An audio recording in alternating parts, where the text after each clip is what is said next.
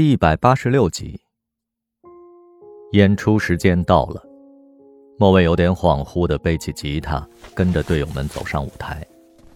他看见大头鬼远远的向他打了个飞吻。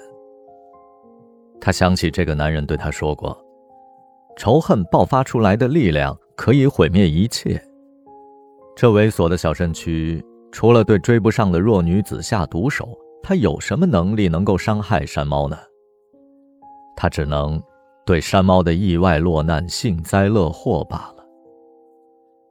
莫蔚唱了几首歌，只见叶来陪着一位男士走进来，并且坐在了第一排，正对着舞台。莫蔚在昏暗的光线中分辨出，那位男士竟然是叶明。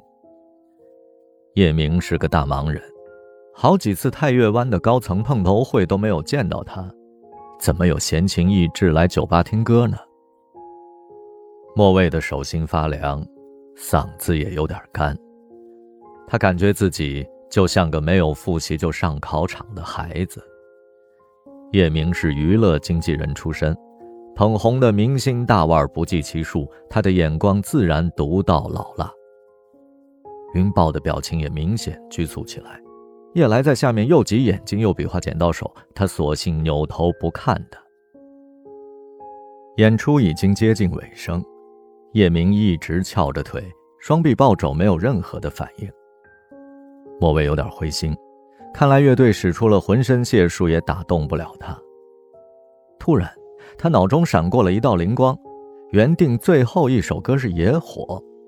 莫蔚回头冲队友们使了个眼色，他擦了把汗，从架子底下抽出了麦克风，深情地说：“下面这首歌很特别，名字叫《月》，作曲人是原主唱山猫的舅舅。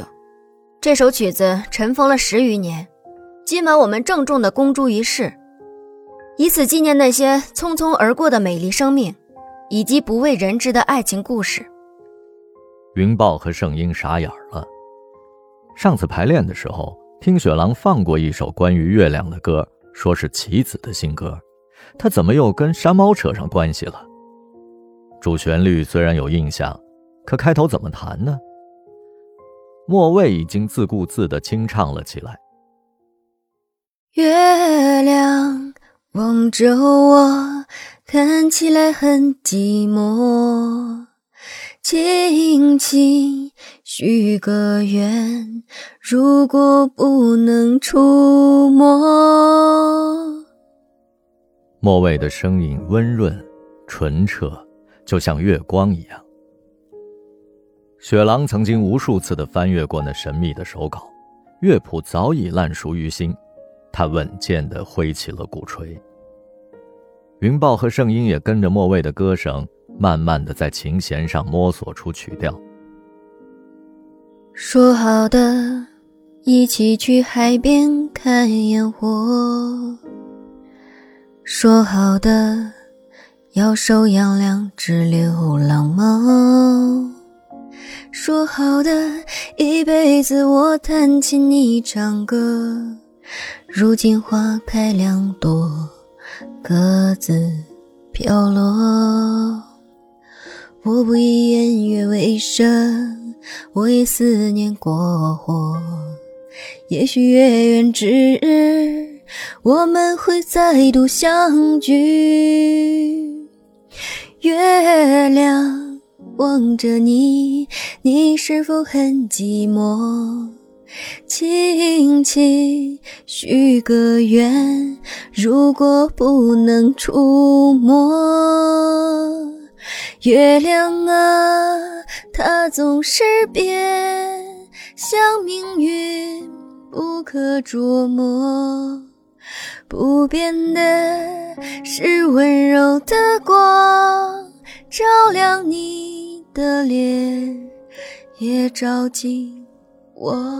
的梦。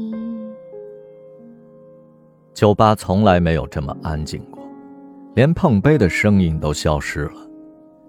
大家似乎都被甜蜜而忧伤的歌声带回了一个遥远的时代，一个没有手机、没有网络的时代，被思念纠缠的夜晚，只能向月亮倾诉衷肠的夜晚。散场之后，莫蔚走到了叶明的面前。叶总大驾光临，我们荣幸之至。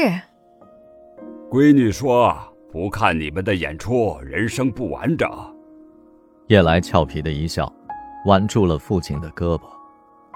云豹、圣婴和雪狼也凑了过来。你们的极限摇滚令人血脉喷张，不过我上了年纪，听久了脑袋嗡嗡响。最后一首歌好听，勾起很多回忆。歌词是我临时填的，让您见笑了。你的声线非常独特，资质也不逊于专业歌手。可惜啊，我没有当专业歌手的机遇，还是老老实实打工糊口吧。平时见您一面啊，比登天还难。今儿我趁机谈谈工作，您别介意啊。三亚的太月湾启动仪式方案提交两周了，还没有收到你们的反馈。到年底了，艺人档期都很满，要尽快敲定节目。